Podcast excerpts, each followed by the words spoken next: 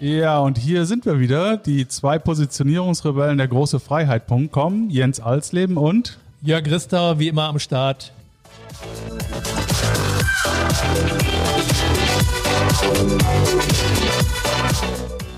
Ja, und wie immer sind wir nicht alleine, sondern wir haben wieder einen wundervollen Gast, äh, diesmal von der Küste, den äh, Bastian Carillo. Moin Bastian, grüß dich. Moin, moin, ihr beiden. Moin, Bastian. Hallo. Wie geht's dir? Ähm, mir geht's fantastisch. Die Sonne scheint, äh, die, die, der Wind bläst. Ähm, es kann gleich richtig losgehen. Aber bevor wir jetzt zum Fun-Part, zum richtigen Fun-Part kommen, machen wir erstmal Fun und das Wichtige im Leben. Ja, Bastian hat uns gerade, oder Bastian hat uns gerade erzählt, dass er gleich kiten will. Ja. Und da habe ich rausgeguckt, habe gesagt, oh, Sonne scheint, aber irgendwie doch ein bisschen kühl, aber ist ein harter. Ja, kühl wird's erst, wenn die äh, Temperaturen äh, einstellig bzw. mit dem Minus davor sind. Dann ist, dann ist kühl. Aber das ist, Temperatur ist ja äh, sehr, sehr individuell empfindsam. So. Naja, du bist ja bei der Bundeswehr gewesen, habe ich gehört. Ne? Da sind ja die Leute so ein bisschen härter. Ja, da würde Jens natürlich jetzt widersprechen, weil ich war bei der Marine und er würde jetzt natürlich sagen, so, ah, Marine, äh, ja. da riecht höchstens nach Rasierwasser, aber nach nichts anderem. Na, du, du kennst das ja. Äh, Dreckwasser, Salzwasser, Rasierwasser. Ja, genau, ja? genau. Nur als Offizier dann eher Rasier, Rasierwasser als Meerwasser. aber du bist ja Wind und Welle gewohnt. Ja, absolut. Und irgendwann kann man auch unterscheiden, ob das äh, Salzwasser aus der Nordsee kommt oder aus dem Atlantik. So, wenn man äh, seine Fühler da aus. Geschmacklich so. Nein, äh, Spaß beiseite. Das ist, äh, das riecht man nicht. Aber ähm, man ist auf dem. Also ich bin zur Marine gegangen und habe mir gedacht, oh, es klingt eigentlich ganz gut. Join the Navy, see the world. Aber es müsste eigentlich heißen, join the Navy and see a lot of water, weil die meiste Zeit bist du halt auf See das äh, Ach, macht nur eine begrenzte Zeit Spaß und äh, dann war es auch irgendwann Zeit zu gehen. Also ich war bei der Luftwaffe, aber ich war nicht die meiste Zeit in der Luft. Wahrscheinlich auch besser für die Flugzeuge. ja, das auf jeden Fall. Ja, schön. Also wir, wir sind jetzt schon mittendrin äh, ja, ähm, äh, im Vorstellen. Vielleicht ähm, sagst du ein bisschen was zu deinem Werdegang äh, und ähm, dann äh, das Thema heute hat ja was mit Führung zu tun und Ach so, Führung. Ich ja. dachte, so, okay. Marine. äh, und ähm, äh, die äh, Zuhörer werden dann aus deiner Vita heraus äh, wahrscheinlich ein bisschen irritiert äh, sein, warum jetzt ausgerechnet äh, wir hier über Führung sprechen, weil irgendwie hast du nichts anderes gemacht als geführt dein ganzes Leben lang, ne? Ja, oder mich führen lassen, im idealen Falle früher mal. Ja, also ähm, ich habe mich erstmal führen lassen in der Schule. Ähm, da habe ich erstmal gemerkt, dass was alles nicht so cool ist. Ähm, dann habe ich mir gedacht, das machst du besser. Ich hielt es damals für eine super schlaue Idee, zur Bundeswehr zu gehen und äh, habe mich natürlich dann auch gleich all in zwölf Jahre verpflichtet und bin zur Marine gegangen. Ähm, auch so ein Thema, so von wegen, warum geht man als 18-Jähriger zu, zu, zu, zu, einem, zu einer Vereinigung, wo man was unterschreibt und dann zwölf Jahre vorher nicht rauskommt. Ähm, aber das ist, äh, mein, mein Vater war halt auch Berufssoldat und dann denkt man sich als Sohn, macht dein Vater stolz. Und ähm, er war aber auch so auf mich stolz. Also äh, das hätten wir nur vorher mal klären sollen, bevor ich unterschrieben habe.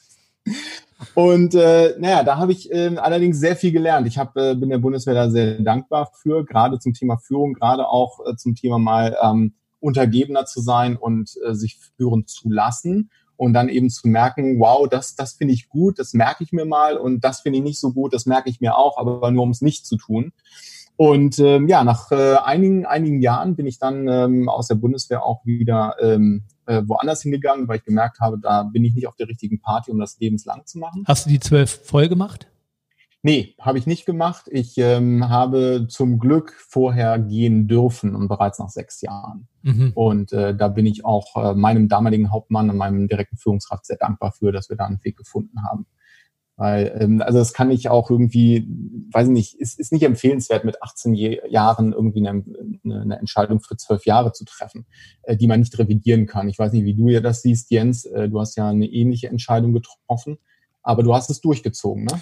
Nee, äh, ich habe äh, die, ähm, ich habe Ostdeutschland wieder vereinigt und äh, bin dafür ah, ja. dann vier Jahre früher raus. Also damals oh, gab es ja, ja das sogenannte Personalstärkegesetz, äh, weil wir ah. haben ja die NVA integriert und den Alliierten waren dann 480.000 Deutsche unter Waffen zu viel. Und,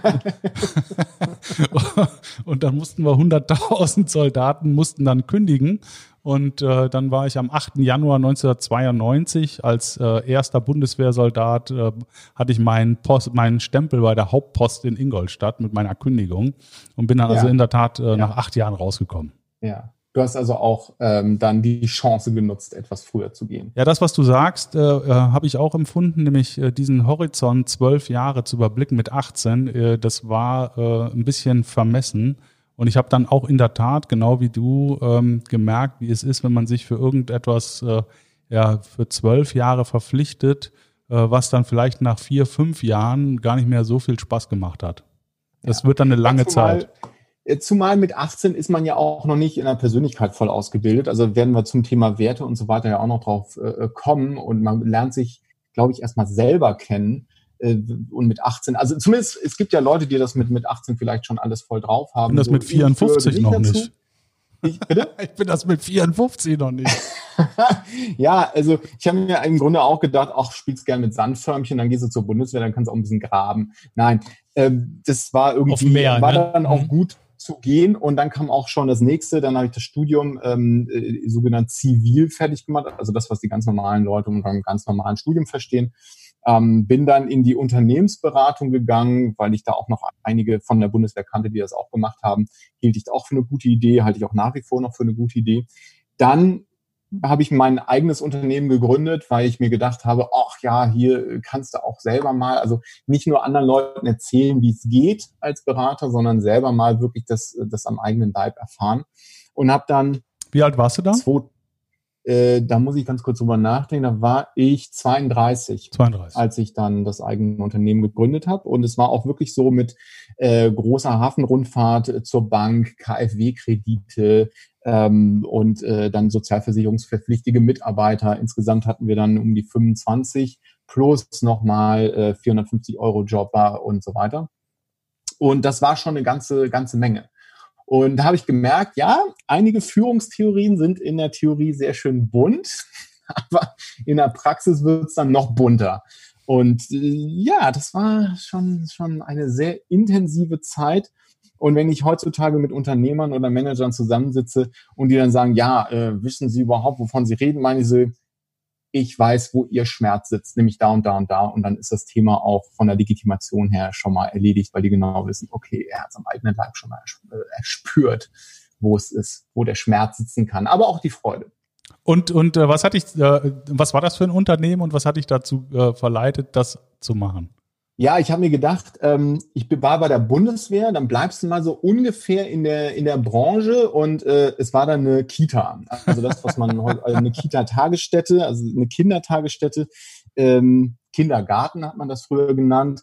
Das war für 100 Kinder ähm, von Säugling im Sinne von ähm, acht Monate, ein, manchmal waren auch vier bis sechs Monate dabei, bis hin zum Schuleintritt. Also mal langsam, genau. Noch Wie bist du darauf gekommen? Ja, also, äh, also ich meine, hast du schon Wieso? immer eine Liegt Affinität? Doch nahe. Ja, also die Infantilität ja, aber wie, äh, das sind ja wirklich kleine Kinder. Hast du denn schon immer irgendeine Affinität zu, zu, zu kleinen Kindern gehabt? Also wir hatten äh, immer, wenn wir irgendwie auf Familienfeiern waren, dann, dann klebten die Kinder immer irgendwie an mir, weil ich auch immer Lust hatte, mit denen was zu machen, also auf einen, auf einen, Sport, auf einen Sportplatz zu gehen und mit denen ein bisschen zu bolzen. Also Fußball spielen konnte man das nicht nennen. Oder keine Ahnung, irgendwie mit denen halt ähm, mal zu reden, was beschäftigt die und dann sich das auch mal anzuhören und so. Und irgendwie fanden die das immer ganz toll. Ähm, das, also das ist meine, meine Affinität zu Kindern. In dem Sinne, die war aber nicht ausschlaggebend dafür, sondern ausschlaggebend war, dass ich in meiner Diplomarbeit ähm, über darüber geschrieben habe, wie entsteht eigentlich Identität beim Menschen? Also warum tun wir Dinge, die wir tun? Warum finden wir Dinge gut, die wir gut finden? Und warum finden wir Dinge nicht gut, die wir nicht gut finden? Warum halten wir uns an Gesetze? Warum halten wir uns nicht an Gesetze? Und die prägendste Zeit für diese Identitätsbildung ist tatsächlich ähm, in den jüngsten Menschenjahren. Also man mhm. kann sich darüber streiten, bis wann das dauert, aber die Kita-Zeit, also bis sechs Jahre, ist dann schon sehr prägend. Und da habe ich mir gedacht, wenn ich die Welt schon verbessern will, dann fange ich da mit Vorne dem größten an. Hebel an. genau. Naja, und dann hatten wir in der Beratung auch viele weibliche Führungskräfte, die immer ein großes Problem hatten mit äh, Vereinbarkeit von Familie und Beruf. Und äh, die meisten Frauen wollen ja alles mindestens perfekt machen und 100% Beruf, 100% privat perfekt. Das haut natürlich nicht hin. Auf der anderen Seite gab es aber auch einfach die Infrastruktur nicht. Ähm, es gab, als wir damals recherchiert hatten, irgendwie zwei Kitas, die noch bis 17 Uhr oder länger geöffnet hatten. Mehr nicht. Also in ganz Hamburg, ganzer Hamburger Raum, was ja immer eine Millionenstadt ist. Und wir haben gesagt, das kann nicht wahr sein. Also es geht doch gar nicht. Aber es war so und die Träger wollten das auch nicht ändern. Und warum auch? Sie waren eh ausgelastet, konnten in eine Kita kannst du ja nur über weitere Standorte oder weitere Flächenvergrößerung skalieren. Ähm, das kannst du ja nicht so hochfahren wie, keine Ahnung, in einer Agentur oder sowas, wo du einfach sagst, Mensch, wir stellen ein paar Mitarbeiter mehr ein und irgendwie die arbeiten von zu Hause und dann passt das. Oder digital skalieren. Das geht ja nicht. Und deshalb hatten die auch kein Interesse dran, irgendwie das größer zu machen oder anders mhm. zu machen. Und da haben wir gedacht, na gut, dann ne, damals noch jung, dynamisch, äh, teilweise auch ein bisschen naiv. Ja, wenn nicht wir, wer dann? Und wenn nicht jetzt, wann dann? Und äh, dann bin ich mit einem Beraterkollegen, der ein sehr guter Freund geworden ist, eben dann zur Bank gegangen und hat gesagt, so, wir brauchen mal kurz eine Million, um hier ein bisschen was umzubauen in, in Hamburg, Winterhude. Äh, gib mal her so. Und dann haben die gesagt, oh, das ist ja interessant, dass ihr einfach so Geld von uns haben wollt. Habt ihr denn Konzept? Und dann ging die große Hafenrundfahrt los mit Behörden und, äh, äh und, und Businessplänen und Rentabilitätsplänen und so weiter und so weiter. Und so bin ich dann zu einer Kita gekommen. Mhm. Wie viele wie viel Kinder waren da so im Maximum? Maximal 100. Wow. Ähm, also, ja, Aber es ist dann schon eine große Kita. Das war eine Menge schon, ja. Also es waren drei Krippengruppen, drei Elementargruppen, wobei die Elementargruppen natürlich größer von der Anzahl waren als die Krippengruppen. Und irgendwie ähm, wollte die Bank damals, ja, mach doch nur Krippe, weil das wird gefördert vom Staat, so typisch Bank, Hauptsache auf Sicherheit, aber nicht auf Nutzenorientierung des, der Kunden. Ähm, und dann hat gesagt, nee, wir brauchen beides. Und das haben wir dann auch gemacht. Und äh, das war auch sehr sinnvoll, weil wenn du als Eltern, wenn dein Kind auf einmal drei wird, hoppla, passiert, dann musst du wieder die Kita wechseln, neues Umfeld, neue Erzieher und so weiter. Kommen wir mal zurück zum Thema Führung. Das ist ja, ja. wenn du jetzt ähm, ähm, bei der Bundeswehr warst und hast Soldaten, also Männer geführt, und dann hast du, ich nehme mal an, dass im Kindergarten oder in der Kita überwiegend weibliche Mitarbeiter am Start waren, ja. richtig? Ähm, ja wie, wie, ist, wie ist denn der Unterschied? Also wie, wie, wie hast du das hingekriegt? Also der Unterschied liegt nicht nur in den Geschlechtern, sondern auch Denk in ganz mir. vielen anderen Bereichen. Weil Menschen, die zur Bundeswehr gehen und Menschen, die sich im sozialen Bereich für, für, einen Erzieher, äh, für eine Erzieherarbeit ausbilden lassen oder dafür interessieren, das ist wirklich, das sind zwei, äh, soll ich sagen, zwei Planeten oder zwei Universen. Das, das ist wirklich so, so unterschiedlich. Ähm, also bei der Bundeswehr ähm, war, habe ich noch die Transition mitbekommen, als die ersten weiblichen Soldatinnen dann äh, da zur Bundeswehr kamen. Und das war, das war irgendwie ganz witzig, weil es dann einen kleinen, in der richtigen Konstellation einen kleinen Produktivitätsschub gab. Also wo manchmal so reine Männergruppen so, äh, wir haben keine Lust mehr und ich kann nicht mehr und der Rucksack ist zu schwer oder sonst, weil ich bin so müde. Da auf einmal waren irgendwie zwei Soldatinnen in der Nähe und da so, ja, hier, irgendwie noch deinen Rucksack und oh, gar kein Problem und so. Das war schon sehr spannend, so dann diese unterschiedlichen Muster zu, zu erleben. Und es war tatsächlich was, was komplett anderes. Und was ich aber ähm, bei der Bundeswehr schon gespürt habe, aber noch nicht in dieser Klarheit erlebt habe, was ich in der, in, in der Kita dann ganz klar vor Augen gesehen habe, ist, jeder Mensch braucht mehr oder weniger eine andere Führung von seiner Führungskraft. Mhm. Und das ist äh, gerade mit Generation Z noch mal eine Spur krasser geworden, also nicht nur interessanter, sondern tatsächlich krasser. Mhm. Ähm, du, also das, was ich erlebt habe, ist, glaube ich, auch vielleicht ein bisschen sehr, äh, sehr extrem in der Kita, weil da sehr viele Menschen ähm, arbeiten, die naja, du musst, wenn du, wenn du ein guter Erzieher sein willst, musst du ja sehr offen sein. Du musst ja sehr empathisch sein. Du musst auf andere Menschen gut zugehen können. Und wenn dann irgendjemand, ein Kollege, ein Elternteil, also in dem Sinne ein Kunde oder eben dein Chef irgendwie Kritik übt und wenn es auch eine sachliche Kritik übt, dann geht das natürlich sofort rein, weil du deine sämtlichen Barrieren ja runtergestraubt hast. Du musst ja die, den Kontakt zum Kind aufrechterhalten. Und deshalb ähm, darf man da immer sehr, sehr vorsichtig mit Kritik sein. Der eine ist da etwas äh, stabiler aufgestellt von seinen Resilienzkräften, der andere ein bisschen weniger. Und äh, da durfte ich schon sehr viel mit Samthandschuhen auch arbeiten. Und die Trennung zwischen Person und Sache, also die Sache, die du da gerade getan hast, das bitte beim nächsten Mal anders machen, weil das nicht optimal war, zu du bist doof. Ähm, da braucht man schon sehr, sehr feines Fingerspitzengefühl auch beim Thema Kommunikation. Also mit mir jemand erzählt, dass die äh, Tendenz der Mitarbeiter in einem Kindergarten, dass die Kindergärtner oder Gärtnerinnen nicht sonderlich selbstbewusst sind. Darum haben sie diesen Beruf ergriffen. Kannst du ja. das? Äh, ähm also es, es gibt dazu tatsächlich, also normalerweise halte ich mich mit solchen äh, Einzelbeobachtungen immer sehr, sehr bedeckt, äh, weil ähm, das halt eine Einzelbeobachtung ist und keine zentrale Tendenz, wie man in der Statistik sagt.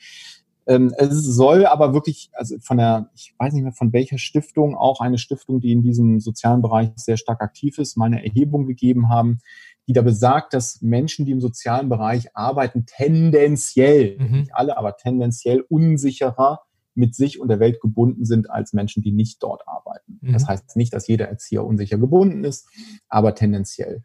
Und je älter die Kinder sind, mit denen du arbeiten möchtest, desto sicherer bist du gebunden. Mhm. Also ein Grundschullehrer ist tendenziell sicherer gebunden als ein, als ein Krippenerzieher. Was heißt Und, sicherer gebunden? Genau, sicherer gebunden. Das heißt, ähm, ich stehe, ich habe ein gutes Urvertrauen, ich stehe in der Welt, die Welt ist, ich bin okay, die Welt ist okay, ich stehe mit beiden Beinen gut im Leben.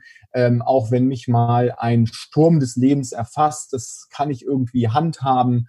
Ähm, ich komme damit klar. Die Menschen um mich herum wollen mir nicht grundsätzlich nur Böses. Ich kann damit umge besser umgehen. Also, also gebunden mit sich selber, kann man das so sagen? Ähm, ja, also wenn man es schöner formulieren möchte, vielleicht, ich glaube, ich habe selber gerade äh, so gesagt, gebunden mit sich selber, aber ähm, vielleicht mit sich im Reinen, mit sich mhm. im Einklang, dieses dieses, diese Selbstannahme, Selbstakzeptanz, Selbstliebe okay. vielleicht sogar, mhm. ähm, dann zu sagen, nein, ich bin okay, so wie ich bin. Und nur weil ich jetzt hier eine sachliche Kritik bekommen habe, heißt es nicht sofort, dass ich unwürdig bin, ich wertlos, dass all das, was ich hier tue, all meine Aufopferungen, dass das alles hinfällig ist. Ähm, also, ja. so wie ich, wie, wie ich dich jetzt höre, warst du dann auch natürlich mit deiner, ähm, mit deiner Herkunft auch immer ein Stück weit Beobachter der eigenen Sache. Ne? Also so als, ähm, äh, als Marineoffizier dann äh, in der Kita äh, diese andere Art der, äh, der Mitarbeiter zu erleben, die andere, der andere Form, die andere Form des Umgangs. Ähm, ich könnte mir vorstellen, dass du damit nicht immer verschmolzen bist, sondern dich auch das eine oder andere Mal gewundert hast. Ähm, aber trotzdem warst du irgendwo der Verbinder ähm, dieser beiden Welten, zumindest in dir selber. Äh, was, was waren denn für dich so die, die großen äh, Ambivalenzen, die du da wahrgenommen hast und was hat das mit dir gemacht? Mhm. Also ich war tatsächlich auch ab und zu Beobachter, einfach auch, auch Selbstschutz, weil du weil ich für mich erkannt habe, dass wenn ich ab und zu einen Schritt zurücktrete, ähm, und zwar egal in welchem Kontext ist das, glaube ich, immer sinnvoll, dass ich dann mal so von außen in Anführungszeichen sehen kann, was passiert hier eigentlich gerade? Ähm, wieso, wieso geht es mir gerade nicht gut? Wieso bin ich gerade wütend? Wieso bin ich gerade äh, äh, unausgeglichen? Wieso äh, bin ich gerade verärgert? Ähm, das hat auch sehr gut getan. Und diese Ambivalenz war einfach dieses, du weißt, was richtig ist, du kannst es aber nicht umsetzen. Das war, glaube ich, die größte Ambivalenz, weil ähm, das, was du mit dem Mitarbeiter jetzt tun müsstest, wäre ein drei Monats, ein Einjahres-Coaching, mit dem du erstmal wirklich über Grundlagen äh, in, der, in, der, in, der, in der charakterlichen Reife, in der, in der, ähm, naja, dieses, dieses wirklich mit diesem, diesem Bindungsthema mal ein, einhergehend. Also ähm, die Mitarbeitergespräche, die ich geführt habe, die waren schon, die grenzen schon fast an therapeutische Gespräche von der Intensität her, wo es dann auch darum ging, über Kindheitsthemen, über, über Themen, ähm, die man auch mit Eltern hatte. Und das, das, da habe ich großen Respekt vor, habe aber gemerkt, dass ich eigentlich dann auch nicht der Richtige bin. Also teilweise hatte ich natürlich ähm, als Coach meine Werkzeuge, aber ich habe gesagt, aber ich bin der Chef.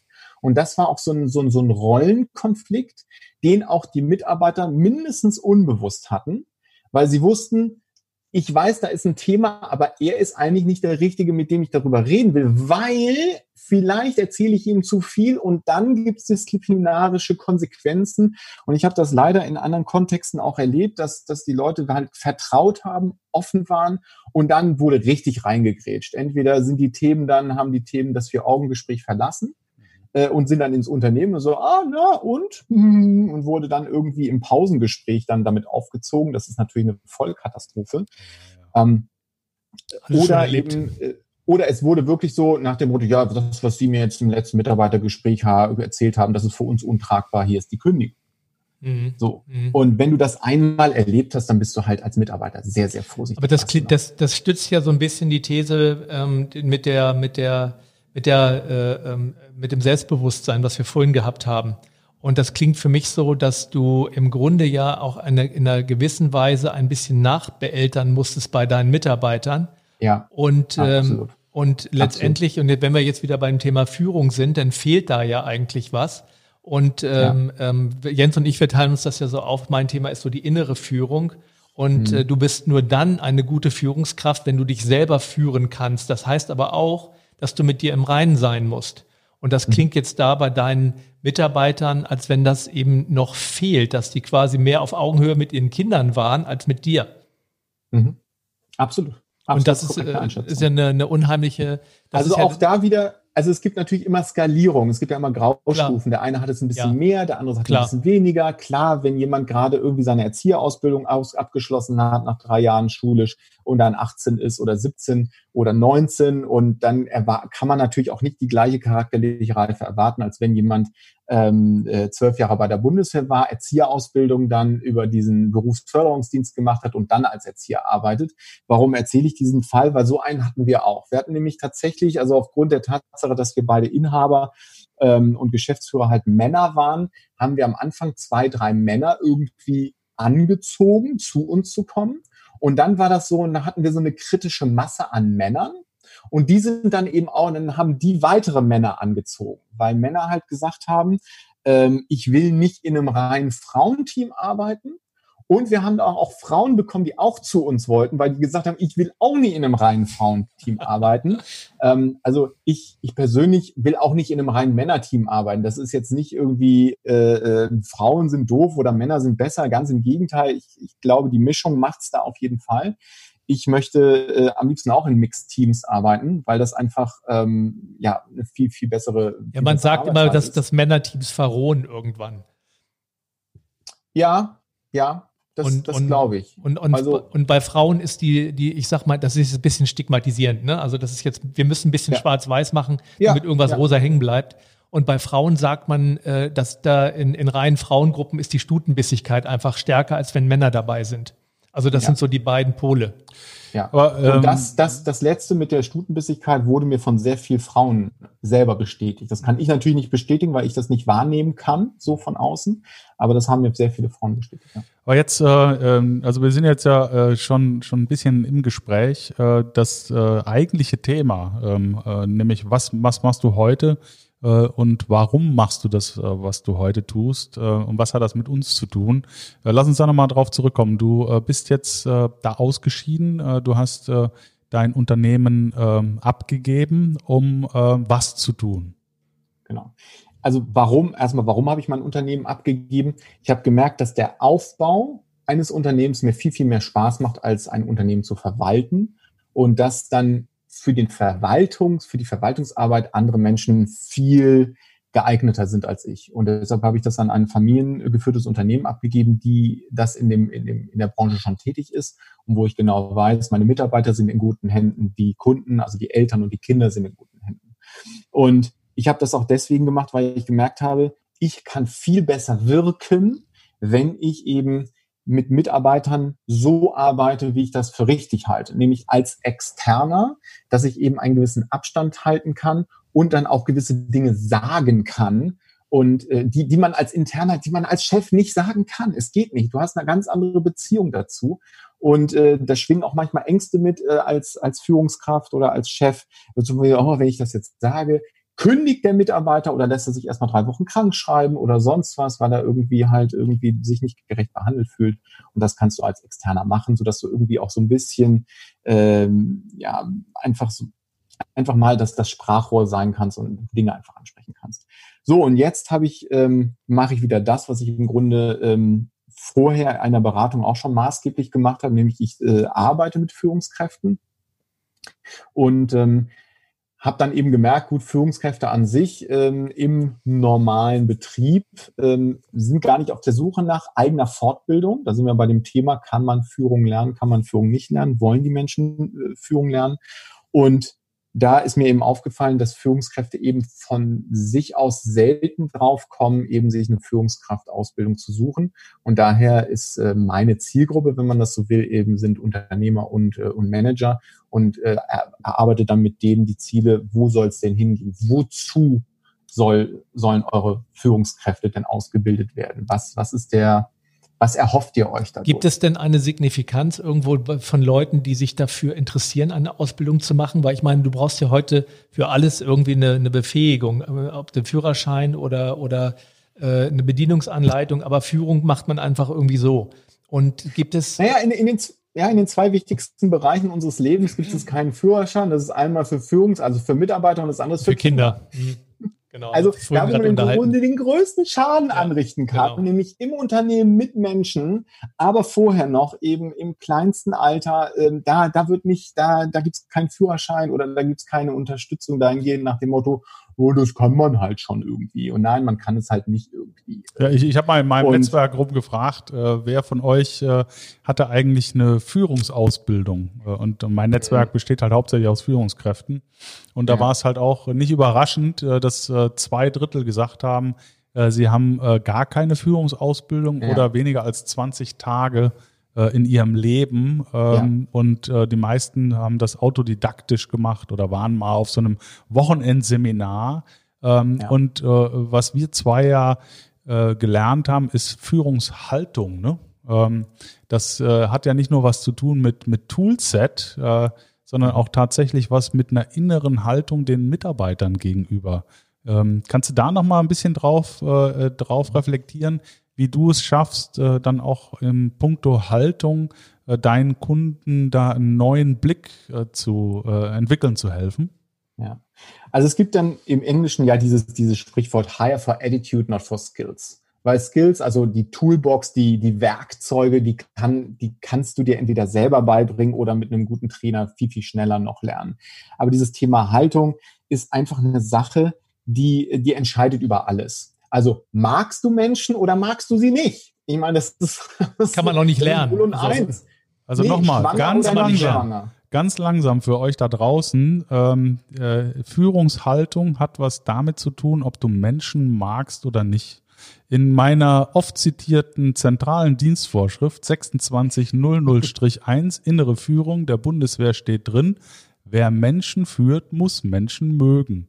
Das ist genau das. Das ist das, was wir mit Führungshaltung äh, meinen. Ja, Dankeschön. Das kann man aber nicht befehlen. Also nee. das nee. ist ja das große Problem. Und darum nochmal meine Frage. Gibt es eine Signifikanz zwischen Leuten, die sich für deine Programme, für deine Weiterbildung interessieren? Ich würde jetzt einfach mal eine eine ganz wilde These behaupten. Menschen, die das verstanden haben, dass man Menschen mögen muss und in der Verantwortung sagen, okay, der Mensch ist mir so wichtig, da kümmere ich mich jetzt mal drum, dass ich da Skills mit an die Hand bekomme, damit ich da auch gut unterwegs bin. Und die, die, die das nicht denken, die nicht diese Haltung haben, denen sagen, mhm. oh, so egal, kann ich schon irgendwie. Gibt es mhm. da, also das ist jetzt meine These. Ja, also das sind mir natürlich das, das ist natürlich schon die, die, der halbe Weg ist dann schon gegangen, wenn der, der Chef, der dich, also der mich in dem Falle beauftragt oder dich, wer der denn, der das schon verstanden hat. Jetzt gibt es in meinem, in meiner Wahrnehmung ähm, eine Diskrepanz zwischen dem, dem echten Problem, mhm. nämlich, dass die Haltung nicht stimmt, und dem Punkt der größten Aufmerksamkeit, nämlich irgendwie der Chef ist Überlastung, weil die Menschen, Mitarbeiter mit jedem Kleckerkram zu ihm kommen, weil sie nicht gelernt haben, abzugeben, warum auch, warum auch immer die, die Gründe dafür sind. Und das ist wenn, wenn der, wenn der Chef verstanden hat, dass die Haltung entscheidend ist, dann ist das deckungsgleich. Also das, das größte Problem an sich, dass die Mitarbeiter das noch nicht so verinnerlicht haben, ist das größte Problem. Und der Chef hat es erkannt, also er richtet seine Aufmerksamkeit darauf. Dann ist das deckungsgleich. Wunderbar vom Marketing her und von der Kommunikation her ist, ist eine offene Tür. Kann man einfach durchgehen. In der, im, also in den meisten Fällen sind diese beiden Punkte aber nicht deckungsgleich. Also der Punkt der größten Aufmerksamkeit ist irgendwie, es läuft irgendwie nicht, meine Mitarbeiter brauchen Tools, also irgendwelche Werkzeuge, damit sie ihre eigenen Mitarbeiter in den Griff kriegen oder irgendwie, damit die endlich das machen, Damit die funktionieren, finde ich immer ganz sollen. toll. Funktionieren ist natürlich auch super. Ähm, aber das eigentliche Problem liegt ja woanders. Mhm. Und dann ist eben der große, die große Kunst darin, und äh, das ist in anderen Bereichen, also außerhalb der Führung bestimmt auch so, diese dem, dem Chef quasi klarzumachen, buche mich, ich komme, trau, vertraue mir deine Führungskräfte an, ich gebe denen auch die Werkzeuge mit. Parallel Hidden Agenda, also versteckte Agenda meinerseits zum Wohle aller, gebe ich denen auch noch Haltungsthemen mit. Und also das ist so, wie ich arbeite. Und deshalb ja. ähm, habe ich auch ein, auch ein Modell entwickelt, wo ich sage, wenn, wenn ich aber für drei Tage gebucht werde, Jens, du hast es gerade eben gesagt, oh, wir machen drei Tage Führungskräftetraining, dann muss aber auch mal gut sein. ähm, dann müssen es auch alle begriffen haben. Ja. Ähm, äh, da, da habe ich immer gedacht, naja, ich stehe drei Tage vor den Leuten und mache im Grunde fast nur Frontalunterricht, um wirklich Haltung, Toolbox und so weiter eins zu eins zu vermitteln, wie wir das irgendwie, keine Ahnung, in, im alten Preußen noch gemacht haben, als das Schulsystem erfunden wurde. Das kann doch nicht sein, dass das unser System des 21. Jahrhunderts ist.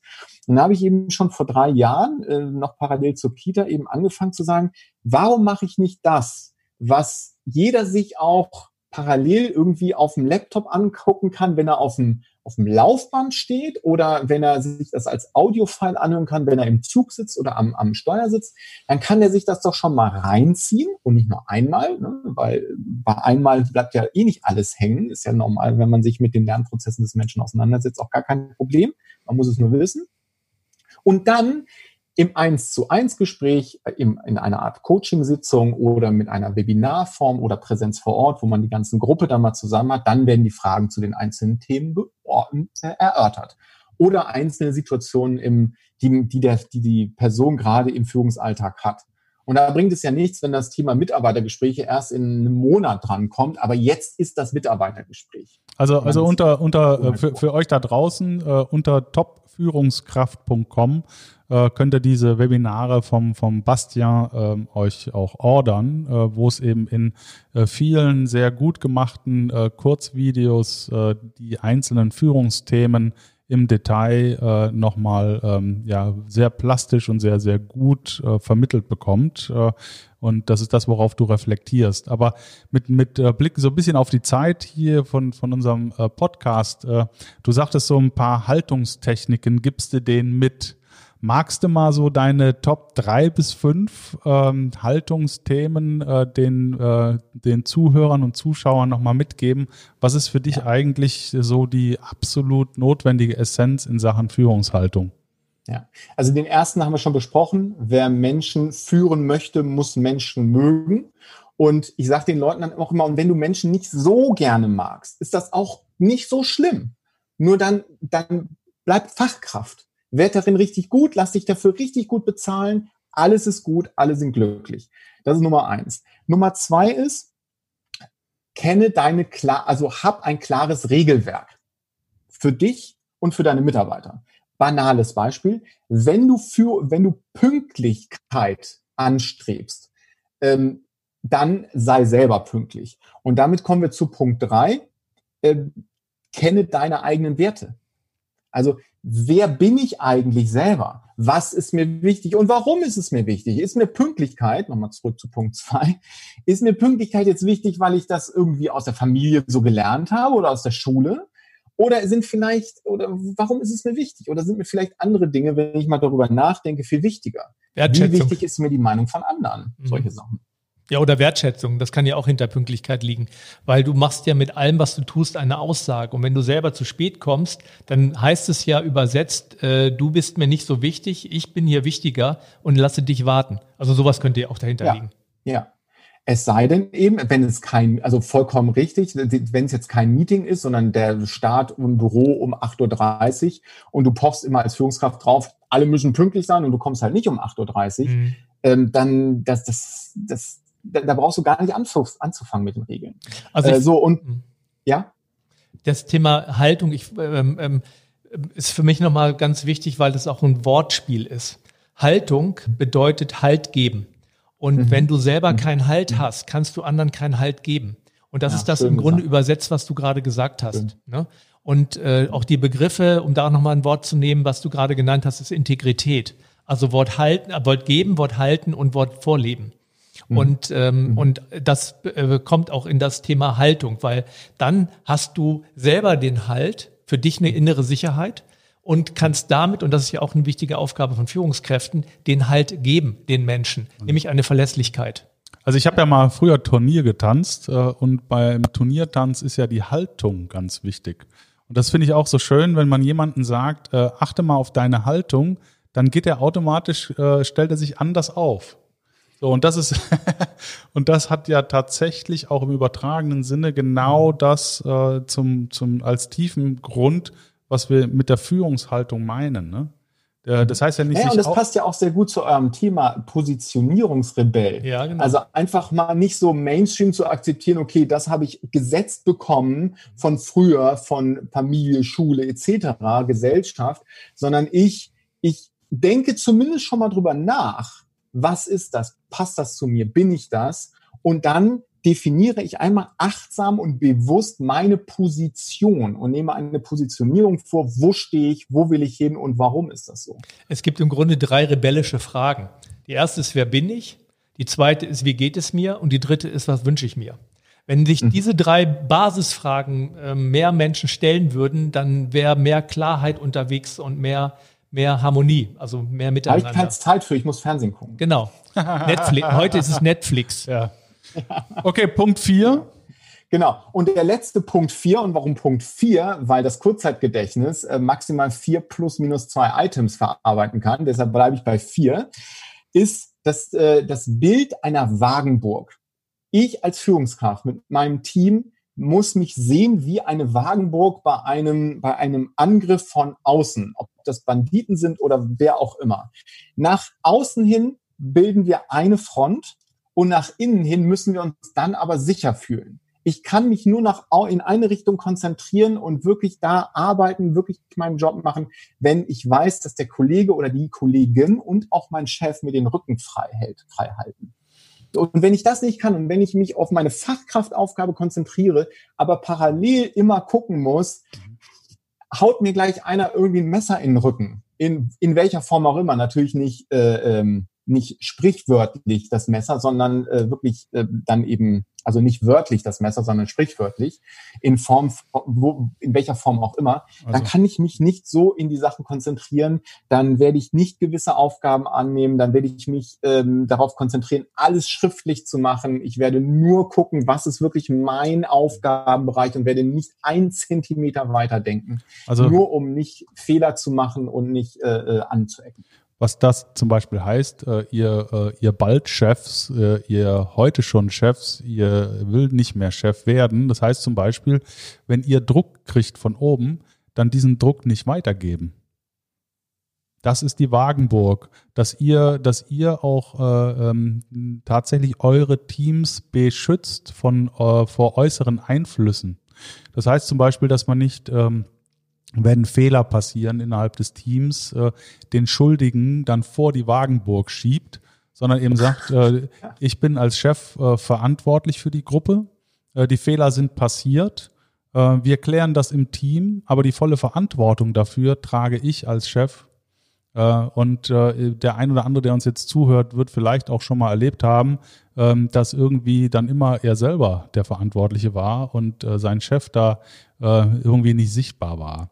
Und das ist die Führungsverhalten, äh, dieses Führungsverhalten, was ja auch von Führungshaltung kommt, äh, was wir so schmerzlich vermissen, dass die Chefs, ähm, und zwar meine ich nur die, die nicht ganz so gut sind, eben teilweise ihrer Verantwortung nicht gerecht werden, sich im Rahmen ihrer Fürsorgepflicht und ihrer Pflicht zur Gesunderhaltung auch für die Mitarbeiter einzusetzen setzen, sich in den Dienst ihrer Leute äh, zu stellen und dafür Sorge zu tragen, dass ihr Team geschützt bleibt. Und da sind wir wieder beim Kernthema, weil das geht nur, wenn du eine innere Stärke hast. Ja, ist so. Und da sind wir wieder bei dem Thema Selbstführung. Und wie gehe ich mit mir um?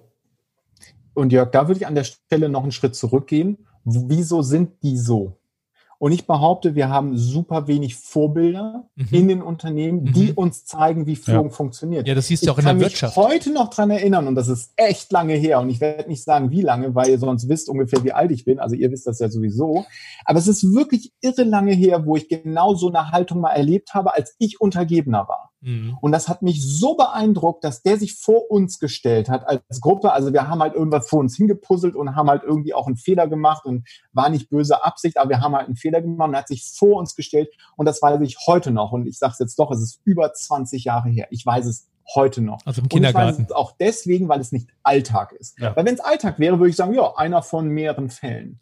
Und da genau. ist eben die Sache, dass ähm, aber auch mit einer starken inneren Haltung, wenn du in einem Unternehmen bist wo dein ganzes Umfeld drumherum nur auf äh, Stuhlsägen und Verrat und sonst wie äh, unterwegs getrimmt ist, ähm, dann kommst du mit deiner Haltung halt auch nicht dagegen an. Äh, das heißt ja so schön, ne? die Kultur äh, verfrühstückt irgendwie die Strategie zum, ja, zum Frühstück. Genau. Die Strategie.